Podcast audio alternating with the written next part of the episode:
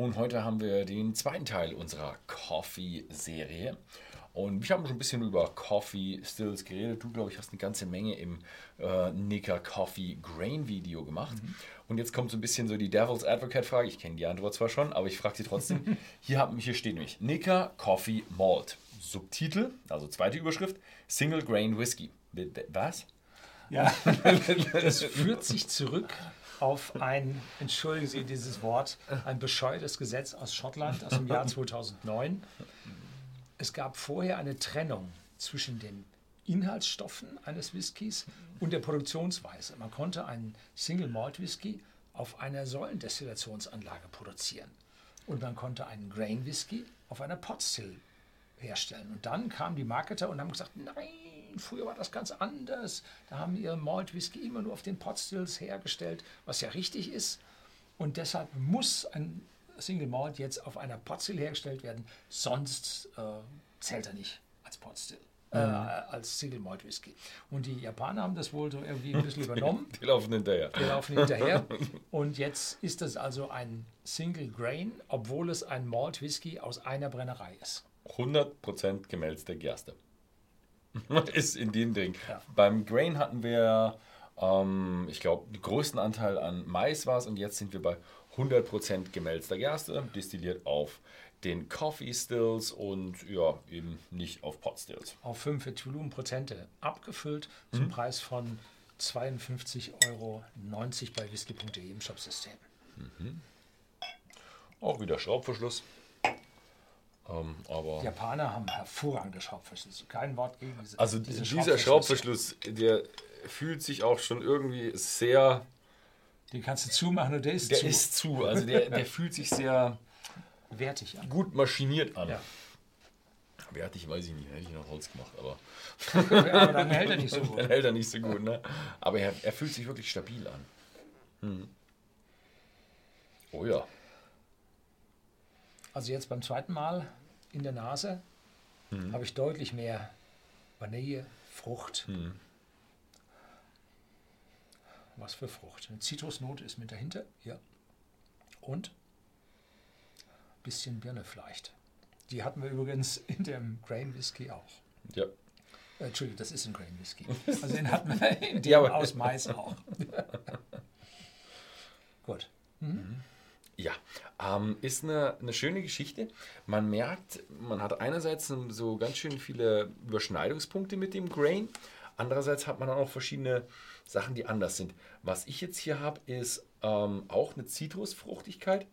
Wobei ich ein bisschen vorbelastet bin von dem, was du im Englischen hinten vorgelesen hast. Jetzt habe ich auf einmal dieses Zesty, dieses, ähm, ja, aus der Zitrusschale ölige, Astringierende. Astringierende und äh, er hat eine gute Fruchtigkeit. Das würde ich mal ein bisschen auf die Destillation zurückschicken. Und ja, Birne ja, ist mit in der Fruchtigkeit mit dabei. Also er Aber sagt hier runder als der andere. Ja, er sagt hier Zesti, also etwas zusammenziehend, dann frisch und Zitrus, eine Ode an die Limone mit süßen Williamsbirnen. Äh, verbindet sich im Prinzip das Malz und feine Pfeffernoten und ein Anklang von Balsamico-Essig kommen da zusammen mit sanften Vanille und ja, Café au lait. Mhm. Also da muss ich sagen, Café au lait habe ich nicht und den Pfeffer habe ich auch nicht. Was ist Café au lait? Für das jemand, der überhaupt keinen Kaffee trinkt. das ist ein Kaffee ein Milchkaffee. Ein Milchkaffee. Auf Französisch. Ja. Milchkaffee gibt es ja nicht, noch nicht genügend Wörter dafür. Ja, nee, Französisch. Cappuccino, das ist italienisch. Kaffee, Olle, Milch und Kaffee scheinen wohl gut zusammenzupassen. So, ja. Mhm. Tschüss. Tschüss.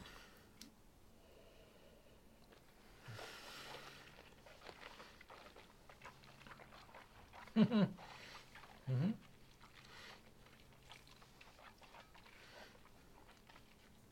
Erst gibt es diese Limone, das, dann kommt das Zesti und dann kommt der Pfeffer hinterher. Für mich jetzt richtig grüner, scharfer Pfeffer, der sich wundervoll ja, im Mouthwatering, also der Speichelfluss setzt unmittelbar ein, kräftig im Mund. Ein bisschen Vanille kommt jetzt noch hinterher und im Abgang ein Hauch ja, von dieser Kaffee, ganz zarten Kaffeebitterkeit. Langer Abgang.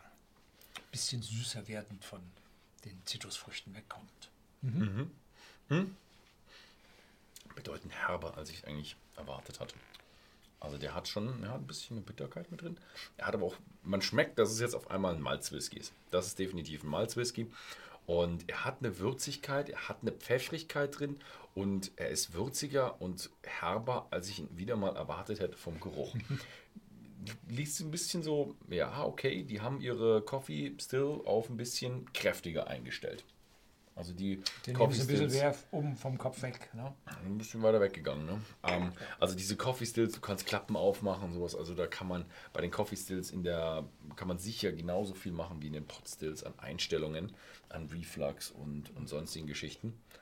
Also Ja. hier sprechen Sie vom Geschmack. Äh, ähnlich erstmal zum Geruch.